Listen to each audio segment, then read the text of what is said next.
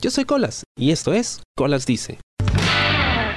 Bien, esta semana quería contarte acerca de este tema que es un poquito complicado. De hecho, no es algo que le pase a todo el mundo, pero es un problema que es mucho más común de lo que la mayoría podría pensar. Hoy voy a contarte acerca de mi experiencia con los stalkers. ¿Qué cosa es un stalker? Es un acosador, una persona que te acosa. Sí, ya sé que suena redundante, pero esa es la definición que puedo hacer. Y de hecho uno podría pensar que esto solo le pasa a los famosos, que si eres eh, poco o nada conocido, como es mi caso, eh, esto no debería pasarte, pero pasa, ¿ok? Y afortunadamente lo mío no ha llegado a más. Podría ser, no lo sé, espero que no pero definitivamente no es algo agradable, para nada. Em, creo que mi primera experiencia siendo, entre comillas, acosado, porque esto fue, imagino que fue algo mucho más inocente. Yo estaba en quinto, sexto de primaria. En esa época yo vivía en Ventanilla, que es un distrito del Callao. Entonces, cuando yo me mudé ahí, yo dejé una eh, escuela particular en la que estudiaba en mi barrio, en San Martín y em, allá pues me tocó estudiar en un colegio estatal. Era la primera vez que yo estudiaba en un colegio así, era una gran unidad escolar, entonces estábamos hablando de cientos de estudiantes, o sea, cientos ya. Eh, yo estaba acostumbrado a un salón con máximo veintitantos alumnos y en este colegio pues a mí me tocaba estudiar con 50. Éramos, de hecho éramos 52, yo creo que era el número 49 en la lista. Y em, bueno, para mí pues toda la época de colegio ha sido muy awkward, sobre todo en un contexto nuevo como ese, ¿no? Yo no sabía cómo comportarme, porque pues dentro de un colegio particular no solo ya conocía a la gente, sino que, digamos, me sentía hasta cierto punto protegido, pero en este lugar donde había tantísima gente y el colegio era enorme, o sea, me sentía súper expuesto. Poco a poco como que vas conociendo a la gente, te vas haciendo amigos, ¿no? Y te vas adaptando. Igual nunca terminé de adaptarme del todo a, este formato de educativo, pero pues digamos que sobreviví. ya les contaré más adelante en algún otro programa algunas otras historias acerca de, todo lo que viví en este colegio. Mm, pero cuando estaba en sexto de primaria, me apareció un stalker. Eh, que aún no estoy muy seguro si podría definirlo de tal forma, porque como dije, pues era algo un poco más inocente. Me explico. Yo estaba en sexto eh, A, que era la gente que estudiaba en la mañana, digamos tenían las mejores notas, entre comillas. Y luego estaba el salón de sexto B. De hecho, creo que no fue sexto, creo que fue quinto de primaria. Claro, yo estudié dos años. Bueno, la cosa es que yo estaba en el salón A y esta persona estaba en el salón B. Y obviamente me habían gustado algunas niñas en el salón. Bueno, de hecho una, nada más, la más bonita. No, luego apareció otra. Bueno, ya, la cosa es que eh, yo, pues como era una persona súper awkward, jamás le decía a alguien que me gustaba para nada, ¿no? Y además yo era visto como que uno de los nerds así desadaptados. Eh, pero de pronto eh, empecé a notar que algunos compañeros me veían y se reían, más de lo normal, ¿no? Y me decían que como que tenía jale o algo así. Yo no entendía a qué se referían. Y con el correr de los días me entero que había una niña del salón B que al parecer estaba interesada en mí. O sea, yo en un principio lo tomé como que se están burlando de mí. Obviamente, ¿no? ¿Qué chica podría fijarse en mí? No, para nada. Y, y aún así lo vi como que súper, súper molesto porque, no, ¿por qué se fijaría en mí? No quiero. Pero luego empecé a notarlo más, o sea, ya su presencia se hizo sentir. Me acuerdo que cuando estábamos en el recreo, nos gustaba jugar a las chapadas o las escondidas, ¿no? Entonces, o sea, el patio era enorme y había tanta gente que podías correr libremente por todos lados. Y de repente me acuerdo que esta chica se llamaba, ah, creo que se llamaba Evelyn, no estoy seguro. Simpatiquita, eh, muy arregladita. Sí, de hecho, para su edad, porque debía haber tenido unos 11 años quizá, pues, estaba muy bien desarrollada. Yo dije, oh, vaya, interesante. Pero en esa época tú no piensas en, oh, vaya, qué chévere, alguien se ha interesado en mí. No, tú piensas en como, alguien se ha interesado en mí, no, aléjate. Sobre todo porque yo siempre fui un, niño muy ñoño. Y a veces yo estaba como que corriendo con la gente, ¿no? Jugando en el patio. Y esta chica iba con sus dos amigas del brazo, ella como la Queen Bee en medio de las dos, ¿no? Y me iba siguiendo, ya, pero a paso lento. Entonces, mientras yo iba corriendo de un lado a otro, ella como que sabía exactamente a dónde iba a ir, entonces me iba siguiendo, me iba siguiendo. Entonces, me pasaba al lado así, hola Luis Antonio, y es como que, ¿cómo sabes mi nombre? ¿Quién te lo dijo? Yo no te conozco, ¿quién eres? Y se hacía muy incómodo. Me acuerdo que en una ocasión eh, yo estaba en el salón, eh, recreo, ¿no? Entonces ya no quería salir porque sabía que me iban a estar esperando por ahí y además la gente me iba a estar molestando. Entonces dije, mejor me quedo aquí en el, en el salón y no pasa nada, no estoy seguro en mis cuatro paredes, ¿no? Pero las chicas estas, eh, ella y sus amigas, estaban en la puerta esperándome. Y es más, o sea, con algunos patas del salón que se prestaban para la huevada. Ni siquiera eran amigos míos, pero como que se prestaban para joderme. Eh, me mandaban regalitos, me mandaba su pilimili, que es este como que elástico que se pone en el cabello para poder amarrárselo. Y me lo mandaba, ¿no? Y, trataban de dármelo y yo como que, no quiero tocar eso, no quiero. Entonces, ah, mira, acá te lo dejo. Ahí está, te lo están mandando. Y era una sensación súper incómoda, súper, súper incómoda. Pero lo tomo como algo más infantil porque porque pues era una cosa de chivolos, ¿no? Entonces no había nada realmente serio, eh, nada como que, oh, de verdad me están poniendo en peligro, ¿no? De verdad me siento amenazado, me siento molesto por esto. Me sentí incómodo, ¿ya? Pero en el fondo, hasta cierto punto, podría ser halagador, ¿no? Como que, oh, se están fijando en mí y mira todo lo que hacen para llamar mi atención.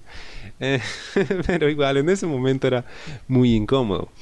Pero lo que me pasó eh, ya varios años después, cuando yo empiezo con eh, la radio online, porque tenía una radio online con unos amigos antes de entrarle al podcast, eh, ya se hizo como que más molesto, y hasta ahora es como que molesto, ¿ya? Porque creo que hasta cierto punto sigue sucediendo, se siente muy incómodo, y es como que esta persona no entiende que no quiero saber nada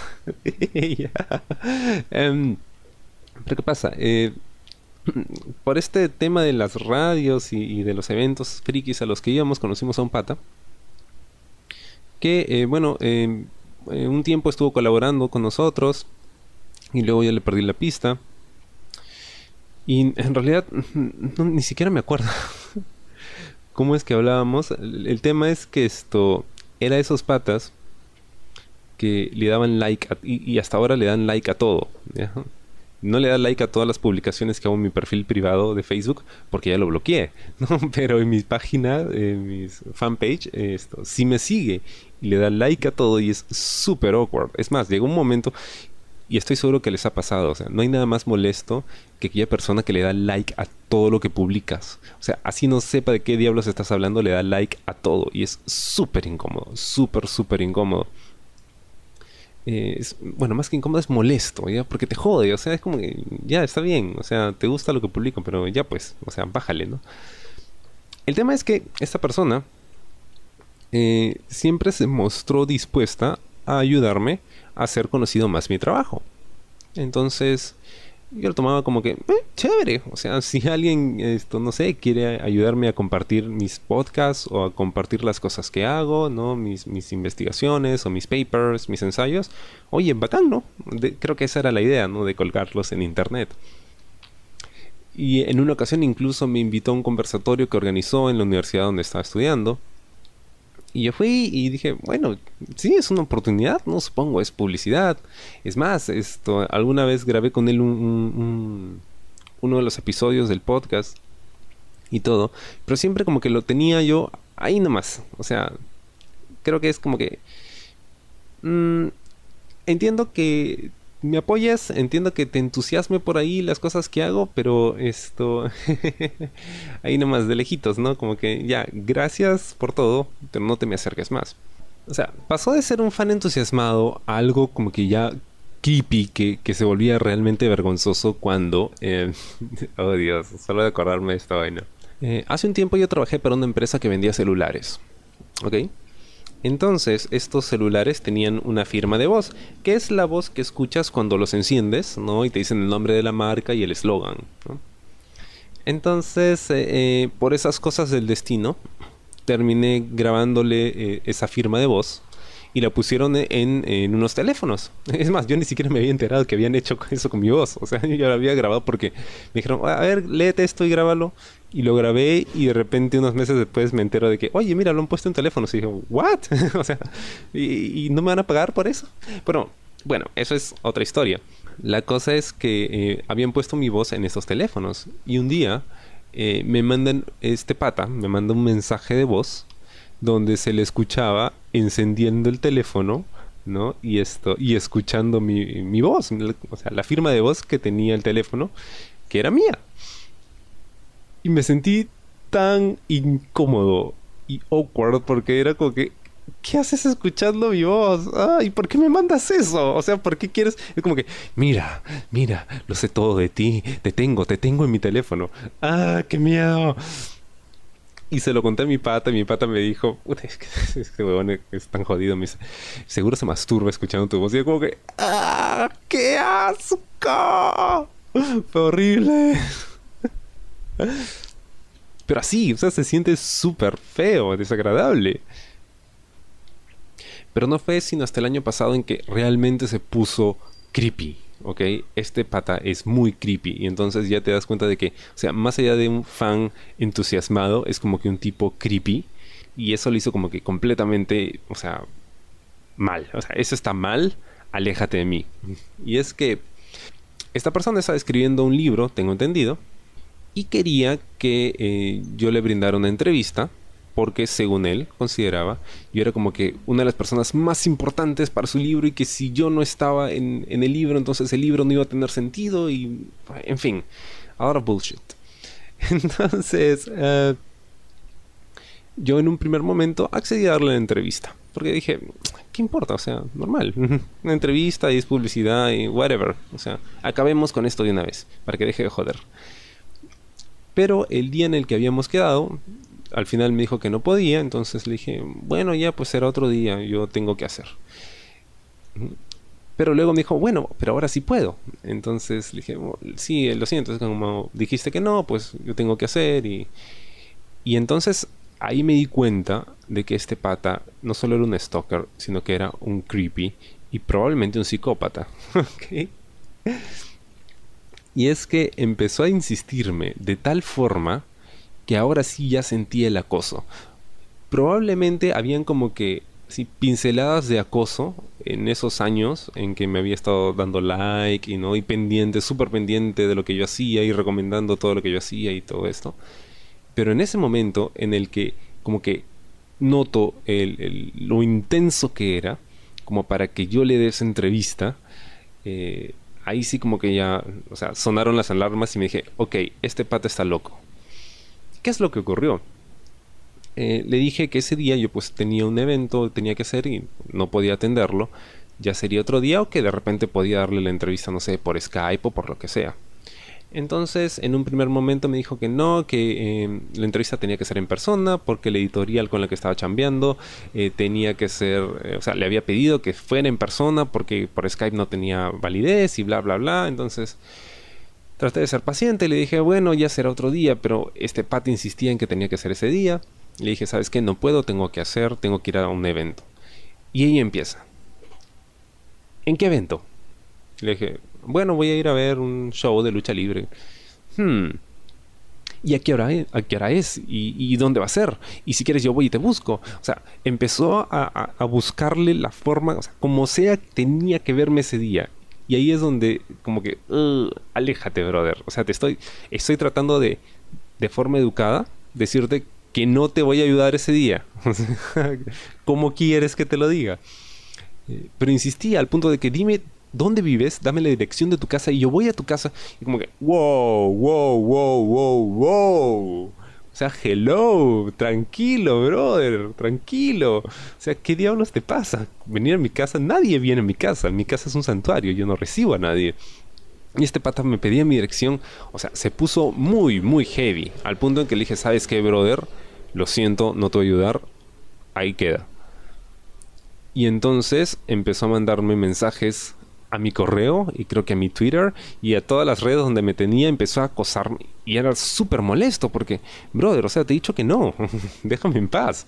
insistía, insistía y me mandaba un mensaje que discúlpame, que, o sea, wow, qué heavy. Y eso no fue lo peor, sino que tenemos un amigo en común, que es eh, un muy buen amigo mío, y este stalker empezó a acosar a mi amigo, ya le mandaba WhatsApp, se le mandaba mensajes pidiéndole, o sea, que me diga a mí que, le dé la entrevista, ¿ya? Y, lo peor de todo esto es que el tipo, y esto me lo cuenta mi amigo, no reconocía que había metido las cuatro. O sea, según él, yo había exagerado, ¿no? Me había molestado por algo, eh, pero en realidad, o sea, había sido una exageración mía y que pues simplemente quería la entrevista, ¿no? Cuando lo que yo le había dicho es, brother, o sea, esto que estás haciendo es acoso. O sea, si tú sigues con esto, porque se lo dije, o sea, voy a llamar a la policía o te voy a poner una denuncia. Algo así le dije. Y no, o sea, el pata empezó a acosar a mi brother para que mi brother me diga a mí, y o sea, me mandara los mensajes. Y en un momento era gracioso, pero llega un punto en el que se puso muy creepy. Eh, hasta que al final, o sea, le dije, ¿sabes qué? Para que este pata me deje en paz, le voy a dar su pinche entrevista y no quiero saber de él nunca más. Y acepté dársela por Skype, ¿ya? Entonces, eh, y así fue, y de hecho lo más gracioso de todo, porque llega un punto en que se vuelve gracioso, es que durante la entrevista el pata estaba como, o sea, antes de, empezar a grabar oficialmente, esto, el pata estaba como que súper botado, o sea, después de que me había estado jode y jode y jode para entrevistarme, después se puso como que súper botado, como que, bueno, no es que yo lo necesite, lo que pasa es que me lo están pidiendo, ah, por si acaso, pero no es que yo quiera hacerlo, y es como que, oh Dios. O sea, ahí te das cuenta que no solo era creepy, sino que era un imbécil. Así de simple. Ah, y ahí quedó y después de eso nunca más supe de esta persona y no, no quiero saber más. Esto, porque es un imbécil y esto... Pero a veces pasa. Eh, de hecho, eh, recuerdo mucho una historia que me contó una profesora mía de inglés. Súper buena onda. Ella había ido a Estados Unidos a estudiar su carrera. Y ella me contó que eh, tuvo un problema similar. Eh, ella tuvo un problema con un stalker que conoció en su universidad, ¿no? Que un día esto, ella estaba caminando tranquila de la nada y el pata esto se le apareció, o sea, saltó de, cualquier parte y ya, oh, se, asustó, ¿no? Como que retrocedió un poco porque obviamente la habían eh, sorprendido. Y recuerdo que nos dijo en clase que ese había sido el momento en el que supo que había cometido un error, porque había demostrado que esta persona le asustaba, ¿no? O sea, había sido algo fortuito, ¿no? Obviamente te salta alguien en medio de la calle encima y pues te asustas o te sorprendes, ¿no? Pero para este tipo de gente, para los stalkers, o sea, eso es precisamente lo que les da pie a seguir acosándote porque saben que, que les temes o que tienen algún poder sobre ti, ¿no? Y bueno, nos contó su experiencia. Obviamente ya esto logró superarlo y todo porque, bueno, esas cosas son denunciables, ¿no? Como lo que yo pretendía hacer si seguían molestándome. Pero eh, creo que ese es el chiste, ¿no? O sea, la idea es demostrar que ninguna de estas personas tiene poder sobre ti y que ellos son los del problema, no tú. tienes que estar loco para acosar a alguien. O sea, hasta cierto punto se puede entender que gracias a las redes sociales de repente te gusta a alguien, lo sigues en redes y estás pendiente de sus publicaciones, ¿no? Aunque eso incluso puede llegar a ser un poco creepy. Em, pero al punto de que, o sea, se obsesionan contigo y, y, empiezan a hablarle a todo el mundo de ti y todo lo demás, eh, eso sí está mal. Y nunca tengas miedo de decirlo, de denunciarlo y de confrontarlo también y decirlo, oye, ¿sabes qué, brother o sister o lo que seas? ¿sabes? No me jodas porque esto es un delito, te puedo denunciar, está mal y lo sabes. ¿Ok? Y bueno, esa fue mi experiencia con los stalkers, es algo que pasa.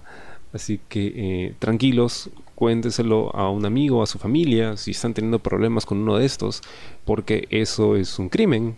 ¿Ok? O sea, no es solo que, oh, que molesten, no, no, es un crimen. Así que pueden tomar acciones legales para protegerse, ¿no?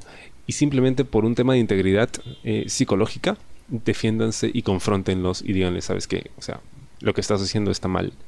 Y no me intimidas, no me das miedo, al contrario, me das lástima. ¿Okay? Y bueno, Esa fue la historia de esta semana. Espero les haya gustado el programa y conmigo será hasta la próxima. Yo soy Colas y esto fue Colas Dice. Chao. ¿Te gustó el programa? Sí. Suscríbete y comparte.